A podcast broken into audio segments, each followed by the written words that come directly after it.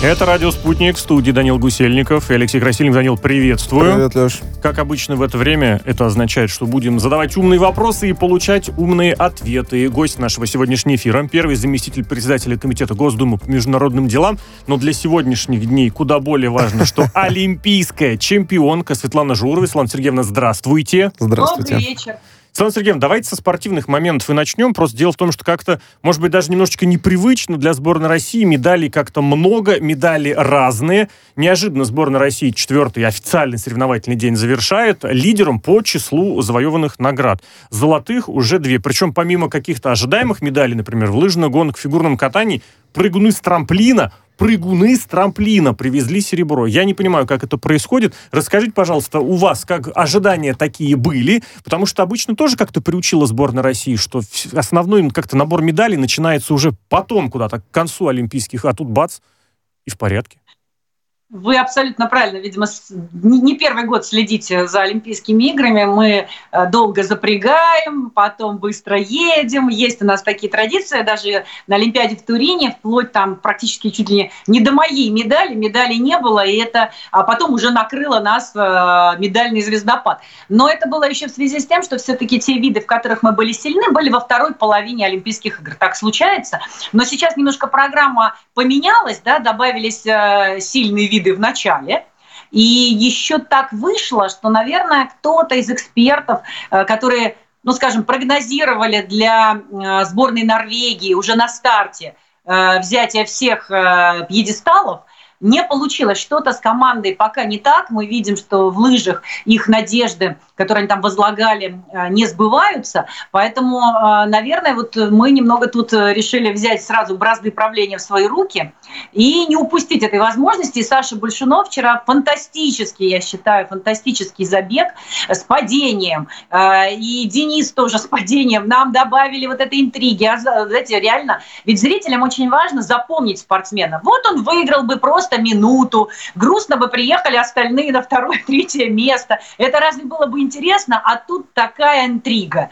Упал, добежал, выиграл, поклоны всем сделал, зрителям а, поблагодарил, флаг взял. Вы знаете, даже про Сашу сказала, ведь э, серьезно обсуждался момент, и я считаю, что он был главной кандидатурой на знаменосца нашей сборной на церемонии открытия, но а, у него были вот старты. Мы понимаем, что вот эта золотая медаль а, была, с одной стороны, очень ожидаемо, но в то же время, представьте, ему нести флаг, а через день ему бежать гонку. Это очень было бы непросто.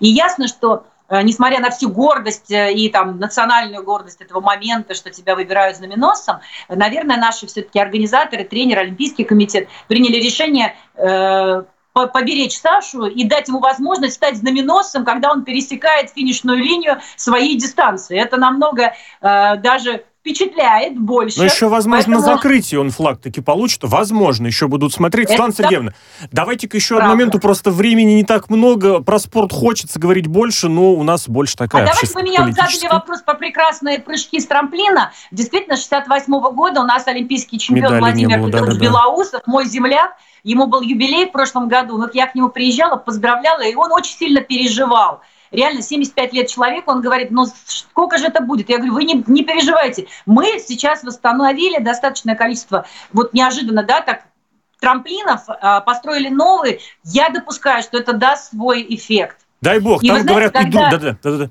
там просто другие ошибались, но это проблемы других сборных. Давайте про еще одну сборную поговорим, которая, может быть, не так много внимания получает. Женская хоккейная команда. Играет, между прочим, ну, на это там сложный розыгрыш в этой, э, в этой, на этих Олимпийских играх. Э, американцы, канадцы, американки, канадки, две игры с ними сыграли, увы, проиграли, но куда более любопытно было то, что с канадками заставили играть в масках. На перегор регламенту. Личные решения руководства ИХФ, их и ИХФ, все верно. Там новый руководитель Люк Тарди Кардив, видимо, утверждается. Молодежный чемпионат мира он уже провалил, теперь чуть не провалил еще и женский хоккей на Олимпиаде. Вот как здесь быть? Есть вроде регламент, есть правила, а в итоге все приходится решать чуть ли не на коленке звонком сверху. Но смотрите, зато сейчас мы знаем, что из-за того, что эти тесты э, пришли чуть позже, а девчонки уже вышли все-таки на игру и играли в масках, и в той и другой команде оказались есть положительные тесты. Так что их игра в масках э, отчасти оправдана, потому что вообще матча могло не состояться. И, возможно, если бы они контактировали, они заразили друг друга еще больше. И вы вот Встаньте на место Канады. Вот когда вы лидер, должны завоевать предположительно золотую медаль. И тут против вас выходит команда, у которой еще не пришли тесты ПЦР и у которой уже на данный момент в команде достаточное количество заболевших. Ну, наверное, тоже бы сказали, девочки, а давайте-ка все маски наденем и будем играть, угу. как уж там получится. Так а по Поэтому, регламенту, а... Светлана Сергеевна, в регламенте этого не обязательно было надевать, не обязательно было выходить. Вот о чем речь. Не о том, кто виноват, никто, кто не виноват, а в том, что сама ситуация, получается, сложилась такая, что приходилось нарушать регламент. Наши могли сказать, мы в масках играть не будем, и по регламенту были бы правы. Но, видите, они обоюдно в этой ситуации приняли решение, что нужно согласиться да. с этим. А, а знаете, как э, вот я тут с ребенком изучала конфликты э, по обществознанию, там написано, если две стороны договорились, то вроде как и конфликта нет. Поэтому в этой ситуации, а, если бы мы... Э, было бы больше разговоров, если бы вообще этого матча не состоялось. Хотя это очень хороший такой момент для инцидент, несомненно, а, для того, чтобы организаторы учитывали этот момент.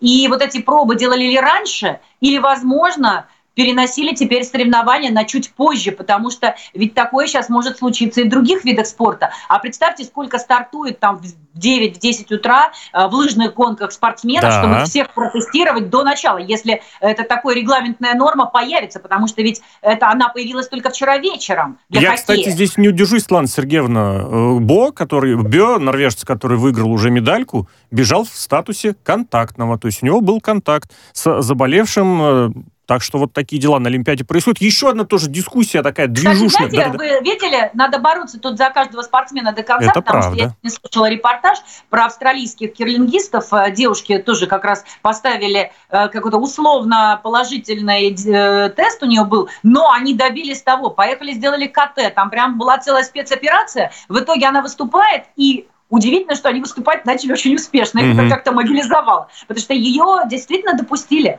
Вот вы упомянули австралийскую команду. Вот если повспоминать, ну только тот шорт-трек, наверное, памятный финал, когда австралийский спортсмен выиграл золото, когда все остальные упали, можно упомянуть, что вот сборная редко выиграла медаль. А тут с выходных дискуссий идет на тему того, есть ли место на Олимпийских играх таким видом спорта, где доминируют одна-две команды. Началось все с того, что в канадском же издании Торонто Стар, я прям проверил, была публикация о том, что женскому хоккею не место на играх. Там две сборные все разыгрывают, все остальные как-то стоят в стороночке. Потом отреагировала другая канадская журналистка, я так понимаю, в русло продолжения той дискуссии, мол, тогда, говорит, давайте отменять фигурное катание, там русские побеждают, бобслей там немцы побеждают, конькобежный спорт там побеждают только голландцы, про Журова они, видимо, не вспомнили, хотя я помню, Светлана Сергеевна, я смотрел, вы победили китайцев, второе-третье место были спортсмены из Китая, я это очень хорошо помню. И ей сразу накидали, что вот в фигурном катании, вот этой журналистки, побеждали представители более 20 стран. В бобслее, в, в, те, в том же конькобежном спорте побеждают представители разных, э, разных стран, а вот в женском хоккее только действительно Канада, США и больше никого. Вот вы как относитесь к таким видам, где действительно такое доминирование постоянное? Потому что можно же спросить, вот в хоккей с мячом играют. Куда больше стран, чем в женский хоккей? Вида, тем не менее, нету на Олимпиаде. А женский хоккей, который совершенно не более зрелищный или рейтинговый, есть. Ну, поэтому, наверное, нету самбо в программе и нет бенди русского хоккея, потому что у него название «Русский хоккей». Есть вторая часть э, названия. Поэтому они их не, в, не, не включат, скорее всего, э, в программу. Но я не соглашусь, э, потому что сегодня это доминирование, завтра нет, потому что и в одиночном женском катании до, а, до Сотниковой сколько у нас не было олимпийских медалей? Да. Вообще не было. Давайте золотых. То есть были у Ира Слуцкая, да, призер неоднократный неоднократный, были призы, но золота не было. Поэтому говорить, что мы доминируем там, да, один на один сезон доминируем, другой нет. А потом, может, тут как сейчас с норвежцами. Давайте тогда и, на, и вообще лыжи отменим, потому что с биатлоном а, вместе... Лыжи предлагали отменять, кстати, тоже, да, биатлон из-за Норвегии, лыжи из-за Финляндии, правда, у них там, если я правильно помню, тоже не все так здорово. В общем, все отменим, хорошая дискуссия пошла. А будут Нет, во что еру, играть? абсолютно ерунда, кстати, я против отмены, даже если и доминируют Канада и Америка в женском хоккее, я занимаюсь сама сейчас любительским женским хоккеем, если это отменит, у, у хоккея женского и так развитие, так себе, да, девчонки тоже хотят играть в эту прекрасную игру, и, кстати, играют с позапрошлого века, потому что в Федерации э, хоккея уже была женского еще э, до, до э, 1000, там, 1896 год ну, уже да, были да, команды, да, да, которые играли в женский хоккей. И вдруг мы сейчас им говорим, знаете, девчонки, все, вы теперь не на Олимпиаде, и давайте-ка как-то уже не играйте. Э, есть лиги, есть интерес, реально этот вид спорта очень нравится девчонкам, играем мы в него прекрасно. Нам надо подтянуться, другим командам надо подтянуться, э, поучиться у американок и канадок. Так что я считаю, что даже в этой случае, что мы проигрываем им, это не надо, э, не факт, что надо отменять этот вид спорта, и другие тоже. Вот Пьеру де Кубертону, наверное, совсем там нехорошо. Не, не эм, Сердце его бьется знаете, он похоронил же свое сердце в... Э, попросил похоронить свое сердце в Лозанне. Красивая история вот, там, да. Да, и вы знаете, вот я представляю, как он, он, это сердце сейчас, э, будем там, говорю образно, да, он переживает, потому что, видя это с небес, он понимает, что, ну, ребят, вот все, что мы тут добивались, вы сейчас хотите в одночасье этим страновым фактором своим убить, потому что ведь принцип Олимпийских игр Выигр... Э, это что? Это не вот победа, а участие, Первый говорят, пункт. Да. Соревнования не, не стран, а спортсменов. Поэтому а, при вот чем так. здесь какая страна, что выигрывает и доминирует? Выигрывают спортсмены. Я здесь вкратце буквально маленьким тезисом добавлю, что всегда вот мне за вратарей, с одной стороны, обидно, в особенности в хоккее, где пропускают много от американок, от Канады. Вышла наша 23 номер, Гредзен, фамилия, Дарья ее зовут, так здорово играла. Думаю, это же как раз тоже повышение квалификации какое. Когда выходишь против сильного спортсмена, против сильного оппонента, который забивает много, ты показываешь тоже, что из себя представляешь. Вот, кстати, насчет хоккея. Я свои 5 э, копеек в ваши спортивные диалоги вставлю, но я в данном случае обращаюсь обращусь к нашей трансляции, которая в данный момент идет на Ютубе, нас там тоже можно посмотреть, и вот в комментариях пишут, а давайте межгендерный хоккей предлагают. Светлана Сергеевна, как думаете, дойдет до этого, раз так. уж мы тут до этого Смешанная сборная по прыжкам но... с трамплина завоевала нам серебро, глядишь, и смешанная команда тоже какую-нибудь Канаду обыграет, ты уверена? Смешанный хоккей имеется в виду, что будут играть мужчина и женщина, да? Меж, а знаете, межгендерный, да? Как да. бывает, условно говоря, да, пятерка знаете... мужская, пятерка женская. Мужчины против женщин не играют, а вот во время пересменок, пожалуйста. Смотрите, ну, я в такой команде, по большому счету, тренируюсь э, все время, и это достаточно интересно. И мы даже играли, когда у нас э, была пятерка девчонок, ну, я одна там не профессионал в ней была, все четыре девчонки и участницы Олимпийских игр, и э, те, кто играл профессионально в командах, мы играли против мужчин. Это тоже очень задорно, возможно, на, угу. на всяких вот титульных матчах это применяется, товарищеских, очень интересных таких вот шоу. Э, мы играем и тренируемся с мужчинами, конечно, и девочки девочки, между прочим, э, это же такая нормальная идея, ведь девчонки тренируются в хоккее лет до 14 примерно с мальчишками. Э, пока не начинаются применяться уже силовые приемы, там тогда девочки уходят уже в свои команды, а до этого почему канадки, американки так сильны? Потому что у них как раз это продвигается, а у нас очень тяжело продвинуть идею, что девочка будет играть с мальчиками. Давайте все-таки, да, еще к другим темам. Много всего любопытного происходит и помимо Олимпийских игр, за которыми продолжаем следить. В частности, э, в Россию Макрон приехал. Президенты России и Франции пообщаться запланировали. Ключевая тема — это напряжение в Европе, гарантии безопасности, безопасности, ситуация вокруг Украины. Вот уточняют, что «Северный поток-2» обсуждать не будут. И я еще обратил внимание, любопытные такие тезисы о том, что Макрона считают или видят как переговорщик со стороны Европы э, для России. Как полагаете? А я видел, что Макрон собрался всех помирить и с победой вернуться к себе на родину Чтобы и выиграть на выборах. Да, да, выиграть ближайшие свои выборы. Какой точки зрения придерживаться, Светлана Сергеевна? Причем, заметьте, начал он это с России. Да, это важно, Он кстати, поехал да. не сначала на Украину, а все-таки приехал сначала в Россию. В этом есть доля правды. Он, конечно, хочет э, в этой ситуации быть над схваткой, быть э, таким вот медиатором. А, э, сегодня, кстати, я почувствовала, что он приехал, потому что перекрывали движение как раз. О, понятно, значит, здесь. А, и в этом смысле Европу настолько накрутили, что я соглашусь, э, должен быть кто-то, кто выслушает, по крайней мере, Владимира Владимировича сейчас, потому что я понимаю, что бизнесовая история типа Северного потока Хотя Северный поток это не только бизнес, это и политика. Обсуждать они действительно не собирались, так по информации было в СМИ. Но э, Украину, эту ситуацию, которая сейчас происходит э, в республиках Луганской и Донецкой, конечно, они будут обсуждать. Будут обсуждать э, Минские соглашения. Я думаю, что Владимир Владимирович выскажет э, свои позиции, а мы знаем, сколько бросов было за это время и в американских СМИ, и вообще в европейских СМИ Э, о том, что мы уже, в общем-то, давно уже на Украине, и там уже боевые действия идут. Э, при этом понятно, что это абсолютно фейковые новости, какие-то заготовочки, как они говорят. Ну, случайно кто-то, какой-то там студент нажал на кнопку, практикант, и новость ушла с ярким заголовком, что Россия уже напала на Украину.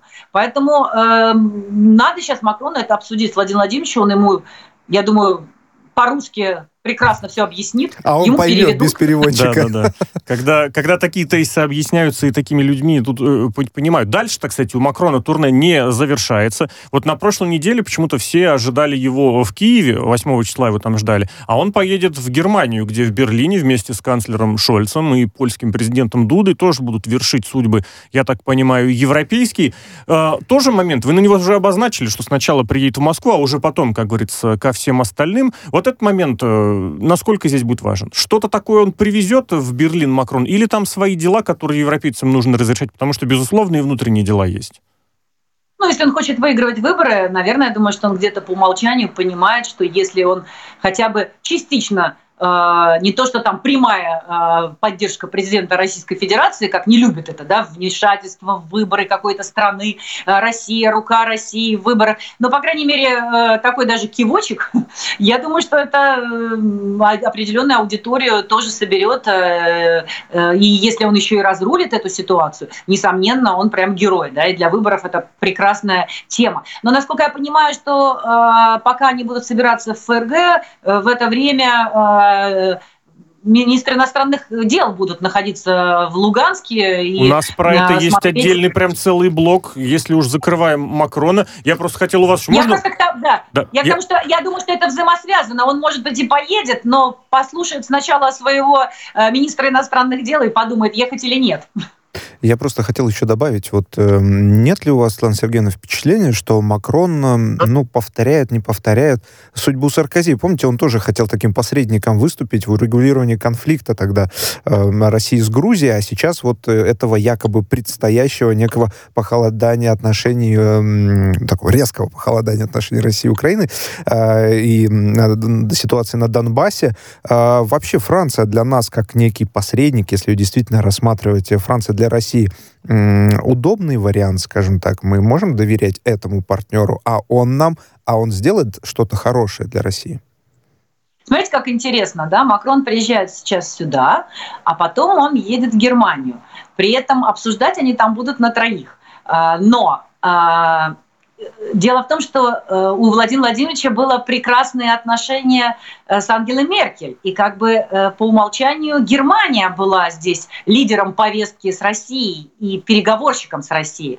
И вот Макрон решил немножко быстренько здесь, возможно, взять на себя эту инициативу, перехватить ее, скажем так, да, войти точно. в доверие сейчас. И потом уже вот на этой встрече восьмого спозиционироваться немножко по-другому, отжав чуть-чуть Германию. Ну, извините, может, я что-то не понимаю, но чисто вот так вот со стороны эта интрига закручивается, по-моему, именно так. Абсолютно с вами здесь может только согласиться, потому что Шольц, над Шольцем и в Германии подшучивают над канцлером, что какой-то он неактивный, как-то он устраняется, а комментирует несерьезные вопросы, а, например, э, ну, не менее серьезные, как выборы в Португалии. Тут с энергетикой вопросы с Украиной, безопасность. Макрон, вот, я не знаю, на велосипеде всю Европу изъездил уже, наверное, а он Португалию комментирует. Поэтому вполне возможно. Давайте вот как раз к тому моменту, который вы обозначили, о том, что на Донбасс приехали главы внешнеполитических ведомств Чехии, Словакии и Австрии.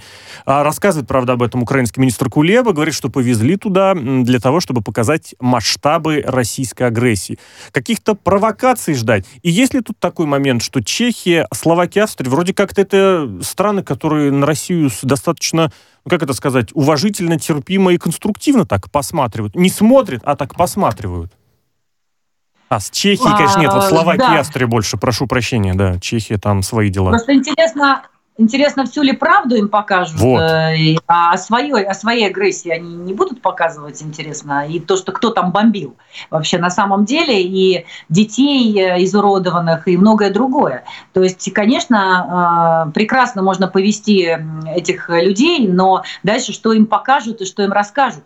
Э, поменяется ли мнение у них после этого, не знаю. Я вот, например, вспоминаю ситуацию, когда мы повезли европейских парламентариев, а, мы были вместе, вернее, так, не то, что повезли, а полетели вместе с европейскими парламентариями в Сирию и показали, как выглядит Алеппо. И кто в этом виноват. И я могу сказать, что у многих очень после этого мнение изменилось.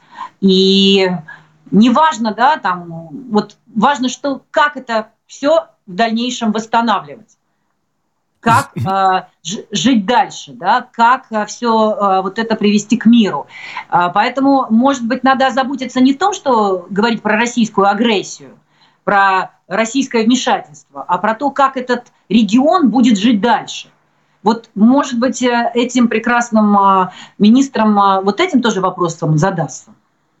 Но это тоже вопрос о том, кто и как из них поедет, не поедет. Посмотреть, например, как ситуация разворачивается с другой стороны вот этой э, линии, которая, ну как сказать, не граница, но разграничивает э, вот эти спорные территории. Я знаешь просто, а? что думаю, что вот они туда поедут, поедут, да, что-то там посмотреть, в том числе увидят э, все это вооружение, которое сейчас на Украину идет со всего мира. Которое уже и, килограммами меряют. Да, тоннами, тоннами уже, не килограммами, извини. да, там и США, и Великобритания, и Прибалтика, все туда поставляют. Вот это это им интересно покажут, ну, чтобы они поняли, кто вот нагнетает-то на самом деле. Вот такой банальный вопрос у меня.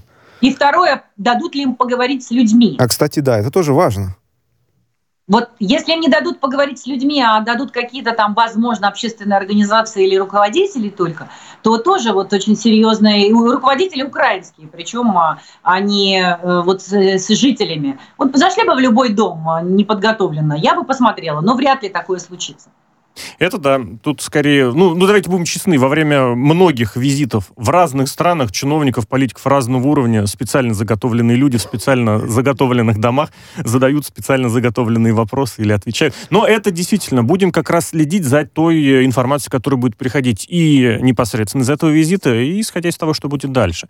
В завершение такой момент. Белорусскую оппозицию, оказывается, спонсируют из России, причем некоторые бизнесмены, осуществляющие финансовую подпитку, бывают на приемах у российского президента. Это Александр Лукашенко разоткровенничался. Он в интервью Владимиру Соловьеву посожалел, вот что ему теперь делать, как теперь поступить. Обещал передать соответствующую информацию президенту Путину. Ну, Владимир Путин, мы тоже видим, у него своя программа. Сейчас и в Пекин съездил, там пообщался с лидером, и так еще, ну, как, наверное, все-таки на открытие Олимпиады съездил, и заодно пообщался еще с Си Цзиньпинем, сейчас с Макроном, вот и Александр Лукашенко свои, э, свои идеи передаст. Вот как это понимать? Какой-то, всегда хочется какой-нибудь подтекст, что ли, видеть, какой-то это сигнал, что-то должно подвинуться. Почему Лукашенко заговорил об этом именно сейчас, или просто воспользовался тем, что достаточно широко освещаемая площадка? Ну, Лукашенко бывает так. Сначала все дружба, все прекрасно, э, только договорились, все отлично, вдруг появляется какая-то ситуация, и он встает в позицию и высказывает нам свое такое фе. Ну, это же не первый раз, были другие случаи. Поэтому я думаю, что Владимир Владимирович просто проанализирует ситуацию, сопоставит факты, э, и что-то я даже представить себе сложно, что вдруг кто-то из России именно, может быть, какой-то российский оппозиционный бизнесмен, а если таковой есть э, в окружении Владимира Владимировича, который вдруг решил это профинансировать, ну, даже интересно узнать фамилии этих людей. А вы думаете, их нам расскажут? Нам, в смысле, вот... Вам, кстати, может, расскажут. Вот нам, как с Данилом, обидно, наверное. А, я просто... Я хотел плохо по, э, отметить, что это то самое интервью, в котором он назвал Бога белорусом. И это тоже. Там, И это тоже. Там можно разбирать на цитаты. Ну, у, у Александра Григорьевича всегда так. Да, поэтому тут... Вы думаете, у него настроение было такое задорное? Просто непонятно, как, насколько серьезно относиться к этим заявлениям, когда вот, э, если это действительно одно и то же интервью, да, может быть, э, тут есть путаница некая, но тем не менее... Но, с другой стороны, э, Бога белорусом и президента Путина старшим братом назвал. Да, но есть какие-то бизнесмены, которые вот... Заволновались, думаешь? Заволновались, сейчас? наверное, да. Не знаю. Назывались же, кстати, может, не так давно слушай, а фамилии. Может быть, это сказано для того, чтобы побежали договариваться с ним? С Богом, с белорусским. Слава Сергеевна, назывались же, кстати, не так давно фамилии конкретные, но это было не в связи вот с последними событиями, там еще сколько-то лет назад, в частности, там с, с калийщиками были связаны имена вот этих вот э, бизнесменов, предпринимателей, и тогда, значит, эта ситуация, в общем, вся не очень красиво Одного закончилась. кандидатов с «Газпромом», если помнишь, связывали э, полтора да. года назад. Кандидат в президенты. Но я допускаю, что это же может быть и какой-то совместный бизнес, какие-то совместные предприятия, которые выстроили отношения с кем-то из наших бизнесменов, к примеру, это я так анализирую, и, соответственно, с бизнесменами белорусскими, которые уже через эти компании, будучи там оппозицией к Лукашенко, финансировали эту оппозиционную историю. Тоже может быть не напрямую, а как бы имея э, общие, общие партнерские отношения. Ну и Лукашенко решил это связать именно так. Ну, посмотрим, опять же, действительно, что из этого всего выльется, что получится, станут ли известны имена, и, главное, что с этими именами будет дальше. Светлана Сергеевна, прервемся на несколько минут. Выпуск новостей на радио «Спутник». А гость сегодняшнего подкаста «Слышали новость» Светлана Журова.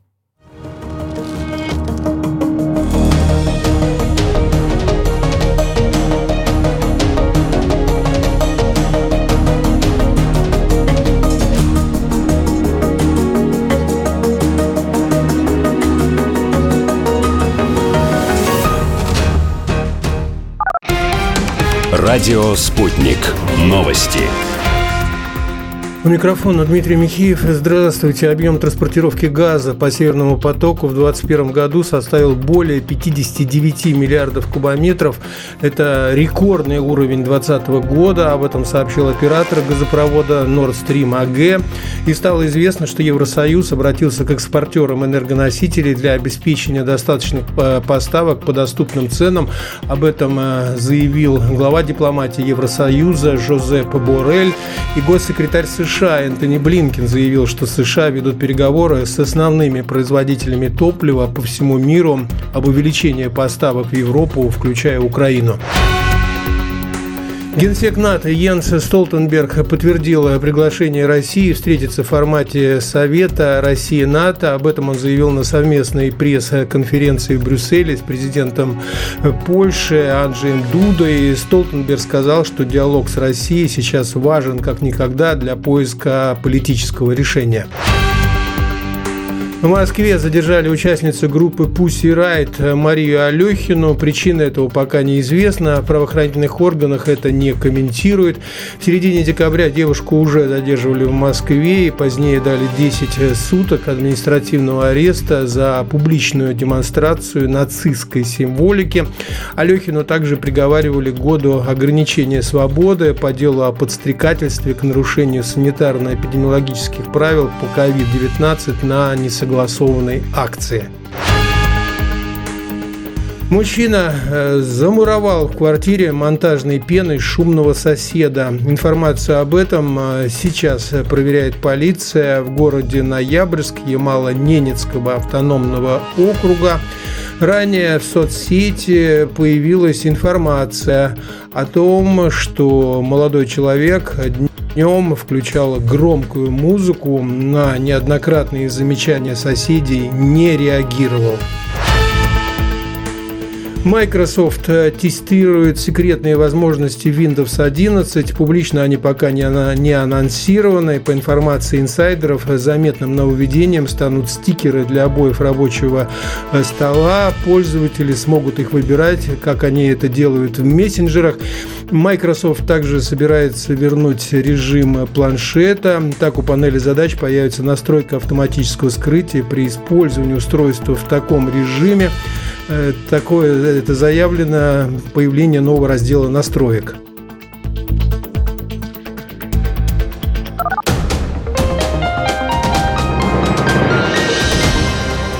Следующий выпуск на спутнике через полчаса.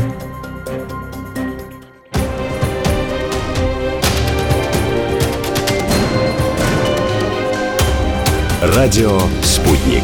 Говорим то, о чем другие молчат. Вчера по телеку видел. Мне тут по телефону сказали. В соцсетях только обсуждают, что... И так десятки раз каждый день. В эфире «Радио Спутник» Всегда правильный ответ на вопрос. Слышали новость? А это «Радио Спутник», все еще Данил Гусельников и все еще Алексей Красильников. Данил, приветствую. Привет, Леш. И гость нашего сегодняшнего подкаста «Слышали новость» Светлана Журова. Светлана Сергеевна, здравствуйте. Да, добрый вечер еще раз. Давайте про очень серьезный, очень резонансный, без сомнений, законопроект побеседуем. Дело в том, что Верховный суд направили законопроект об изменении Уголовного кодекса.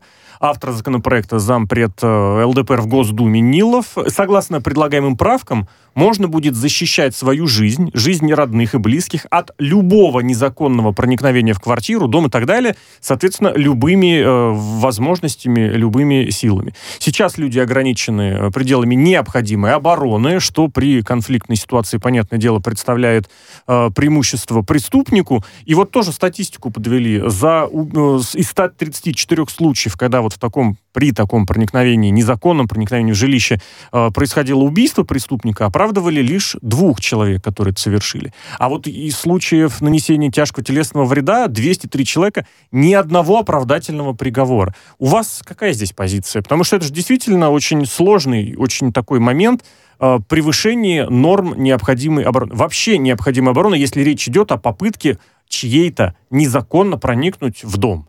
Ну, в дом, в жилище, в квартиру, там, по-разному.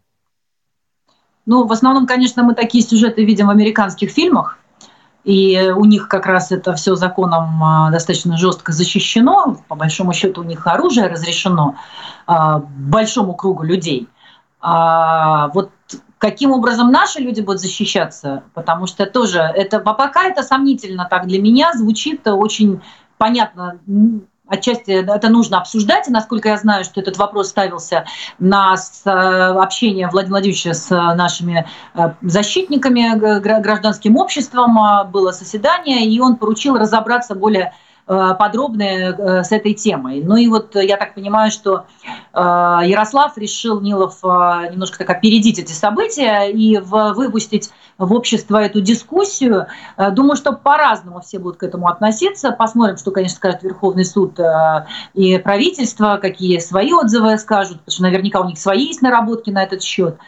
Поэтому я бы сейчас не говорила свою позицию, потому что все это очень непросто. Причем, вы знаете, э, ведь туда начнет сразу попадать, ну, например, проникновение а, человека, э, мужа к своей бывшей жене и понимаете, да, чем часто там заканчиваются все эти истории. А, тут и отчасти даже может и домашнее насилие оказаться а, в этом Я законе, бы еще добавил, что, что бывает еще и арендованное жилье, и жилье арендованное, грубо говоря, за наличку, когда ты не докажешь, что это твое жилье, в которое проникали, и ты вдруг решил его защитить. Тут действительно таких тонкостей, деталей, моментов может быть очень много. Просто надо понять, э, ну, вообще понять, что каждая человеческая жизнь, э, э, она бесценна, поэтому надо оценить масштаб, что у нас происходит в стране, насколько часто эти случаи, хотя там статистика в законопроекте в пояснительной записке приводится, но готово ли наше все общество воспринимать это вот именно так, готова ли она и каким образом защита, потому что, опять же, одно дело достать биту или клюшку для гольфа, а другое дело – это оружие и защищать себя с оружием в руках. И вот тут начинаются быть некоторые такие вот нюансы, которые, я думаю, что мы еще будем все обсуждать, э, и этот законопроект в том числе. Ну, тут, кстати, да, важно обратить, мне кажется, внимание на слово «защищать свою жизнь». Если кто-то проник в дом и не угрожает жизни человека, что нельзя уже теперь это будет э, пользоваться оружием там или еще чем-то, ну, согласно законопроекту. Знаменитый случай, когда люди приходят в чужой дом и ничего не делают. Я только печенье забрать. Ну, нет, ну, на самом деле нет. Важно, важно уточнение, потому что э, вот по поводу аренды квартиры, например, э, тоже ведь может сработать. Придет э, владелец квартиры, пока нет дома, и как вот это трактовать? Владелец в своем доме, который ну, сдает да, в аренду? который сдает в аренду, да. Очень много нюансов, на самом деле. Э, Светлана Сергеевна... А потом а... же еще, может быть, алкогольное опьянение небольшое. Сидели вместе, вроде мило сидели, а потом это превратилось и обвинил в том, другое. что, значит, покушение на жизнь, да, да, да, действительно может быть. Вот э, судя по практике законотворческой, вот Верховный суд сейчас направлен, я так понимаю, на отзыв, да, как э, скоро может он попасть в Госдуму уже непосредственно для рассмотрения, как вы считаете? Технические такие моменты. Я просто пока не видела, внесен ли он вообще в Государственную Думу уже, потому что, скорее всего, внесен в Думу, и он уже э, есть в комитете, и после этого направляется э, на, э, ну, соответственно, в Верховный суд и в правительство на отзыв. Дальше отзыв будет или отрицательный, или положительный, и с этим начинают уже все работать. Дальше этот законопроект или ЛДПР, например, снимает, или продолжает и обсуждает до первого чтения, и там его или отклоняют, или нет, по, соответственно, уже той ситуации, в которой будет. То есть процедура обычно такая, но ЛДПР, в принципе, любят такие резонансные законопроекты вносить, чтобы в обществе пообсуждали. Возможно, даже с э, отрицательным заключением правительства они пойдут с ним на первое чтение, чтобы дальше, опять же, вот это обсуждение, оно осталось на повестке, и на этом заработать какие-то свои дивиденды, участие общества абсолютно точно. И с этой целью тоже. Но и в то же время, вы знаете, есть такая практика именно в партии ЛДПР, какие-то очень провокационные, но э, болевые законопроекты проекты тоже вносить, чтобы посмотреть, считать реакцию людей. С языка прям сняли вот это отношение некоторых э, фракций к законопроектам не для того, чтобы их там принять, а чтобы посмотреть, рассмотреть, чтобы понять реакцию общества. Но ведь это, в общем, тоже важно на самом деле, какой бы резонансной ни была инициатива. Это, это тоже важно, я соглашусь. Тут есть такие нюансы, потому что далеко не каждый осмелится, а вот ЛДПР периодически такие э, вещи делают, да.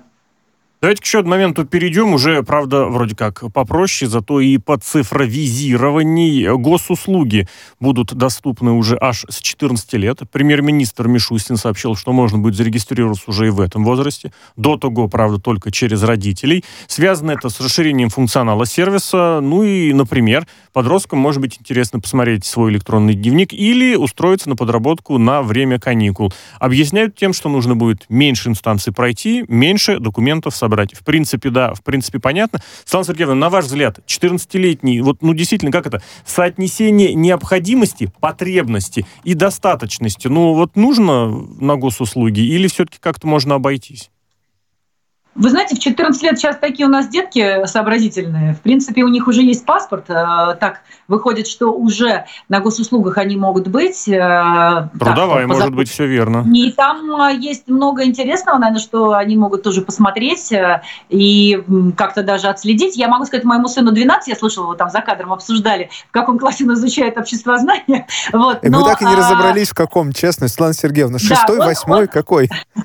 Он, э, он в шестом. вот. Но, да, но вы знаете, вот э, он, э, понятно, что через мой аккаунт он смотрит электронный дневник сам всегда, потому что это очень удобно, если честно. И если бы у детей была эта возможность, я бы с удовольствием предоставила и более в раннем возрасте, чтобы они могли хотя бы электронный дневник смотреть. Потому что все время, каждый раз через мой аккаунт это бывает не очень удобно. А потом, знаете, у него в iPad или в телефоне, если заказ, закачан мой аккаунт, вы же понимаете, он потерял телефон, значит, есть доступ к моему аккаунту. Тут есть нюанс, и почему, вот, наверное, долго это обсуждается, что именно почему говорят, что свой аккаунт для 14-летнего ребенка. Потому что когда он это делает через родителей, получается, что кто-то, злоумышленники какие-то, могут попасть, э, к сожалению, таким образом на э, госуслуги родителя. А не будет тут такого, что, ну, действительно, многие, ну, не то чтобы прям жалуются, прям с негативом относятся к тому, что дети слишком много, слишком часто в, в компьютер, в планшет, в электронку, а здесь еще и, знаете, как это сказать, даже какие-нибудь легальные вещи, нормальные, правильные, захотел э, что-нибудь, чтобы подросток сделал, никак, только через госуслуги, только через планшет, только через компьютер. Я допускаю, что, знаете, на самом деле для э, детей до там, определенного возраста нужно ограничить э, э возможности вот этого услуг, которые предоставляются э, на этом сайте. Э, я думаю, что это возрастное ограничение просто можно поставить. Например, не все они там могут делать, а то нам надел квартиру продадут или еще что-нибудь. Ну так, да, если уж они дорвались до госуслуг, может быть, что-нибудь там начнут э, сами тоже делать. А, поэтому в этом отношении я, например, не вижу в этом ничего такого, потому что еще чуть-чуть, и мы с вами удивимся, как изменится мир, э, и что мы будем далеко отсталыми по сравнению с нашими детьми. в, вот цифровой, только... в цифровом смысле. Я вот только хотел отметить, что скоро нужно будет, э, чтобы официально Мишустин говорил, чтобы дети помогали регистрироваться более старшим, да. родителям, дедушкам, бабушкам особенно, и помогали э, справиться особенно с, э, с, как сказать, с компьютерной грамотностью, вот, чтобы старшее поколение на уловки мошенников не клевала. А с этим как раз могут помочь дети, да еще и да и младше 14 лет уже все это знают, мне кажется. Сто процентов они слушают блогеров, все это точно слышат и знают. Но это тоже, кстати, сами попадаются, хотя должны были быть просвещенными. Если здесь э, немножечко, опять же, в будущее заглянуть, э, будет ли, ну как это сказать, получится ли таким образом как бы мягкой силой внедрить в понимание человека тот факт, что госуслуги, это вот, да, это с детства, это нормальный сервис, которому ты можешь доверять, а в дальнейшем уже какие-то, да, будут делаться отсылочки и к тому, что преступники это все, ну не то, что все, кто мимо госуслугов, но если хочешь, чтобы точно не обмануться, будь добр, вот госуслуги.ру или мост.ру везде по-разному. А с другой стороны, Смотрите, ведь это может к обратному эффекту привести. Если госуслуги, например, э, не может зайти, пароль потерял, уже не знает, что делать всю жизнь выброшена. Ну да. Вы знаете, тут есть очень важный момент у госуслуг. И заметьте, вообще мои документы, эта система, она убрала огромное количество бытовой коррупции. Если мы хотим детей воспитать, вот там, знаете, за справочку, за очередь, за то, за все, раньше, ну, какую-то денежку, где-то там какие-то жучки бегали. Вот мы сейчас наших детей полностью исключаем в их понимании, что такое когда-то было. Но это мое угу. мнение. Мне кажется, что мы их воспитываем уже в новых реалиях, да, цифровых, но зато эти цифровые реалии убирают вот эту э, неприятную бытовую коррупцию. Светлана Сергеевна, вам спасибо огромное за беседу. Светлана Журова в эфире «Радио Спутник».